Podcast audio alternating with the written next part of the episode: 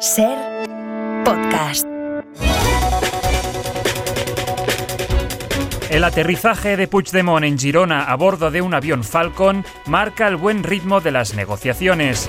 Todos los ministros de Sánchez han recibido al expresidente esta mañana formando un castell con el propio Sánchez haciendo de anchaneta. Arabia Saudí compra al rey Juan Carlos por 2.000 millones de euros. Bueno, pues ya aparecerá por cuatro duros en Wallapop, ha advertido la reina Sofía.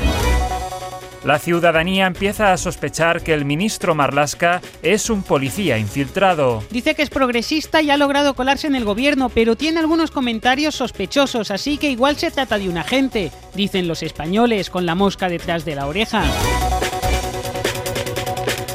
La apertura de un nuevo IKEA obliga a los dueños a ir a un viejo IKEA a comprar muebles. Rusia afirma haber derribado tres piedras ucranianas. Tras el éxito de su reconstrucción del crimen, Daniel Sancho renueva por otros tres cadáveres. Un hombre vuelve a experimentar la alegría de ser padre al dejar a su hijo en el colegio. Como cada año, los españoles han agotado las reservas del ketchup y acuden en masa a McDonald's a recolectar sobres para toda la temporada.